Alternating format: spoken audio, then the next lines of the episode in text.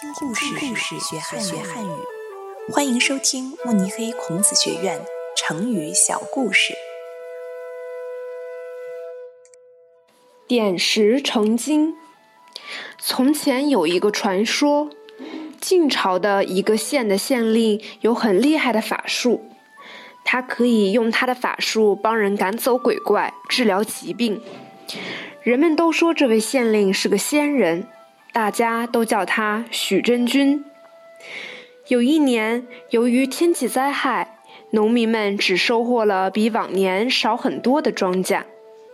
这位县令让农民把自己家的石头拿来，然后他就开始使用他的法术，用手指点了点那些石头，石头都变成了金子。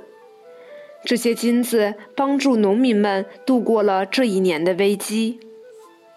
成语“点石成金”就是从这个传说来的。现在人们用这个成语比喻将文字改变一点，就可以让文章变成一篇非常好的文章。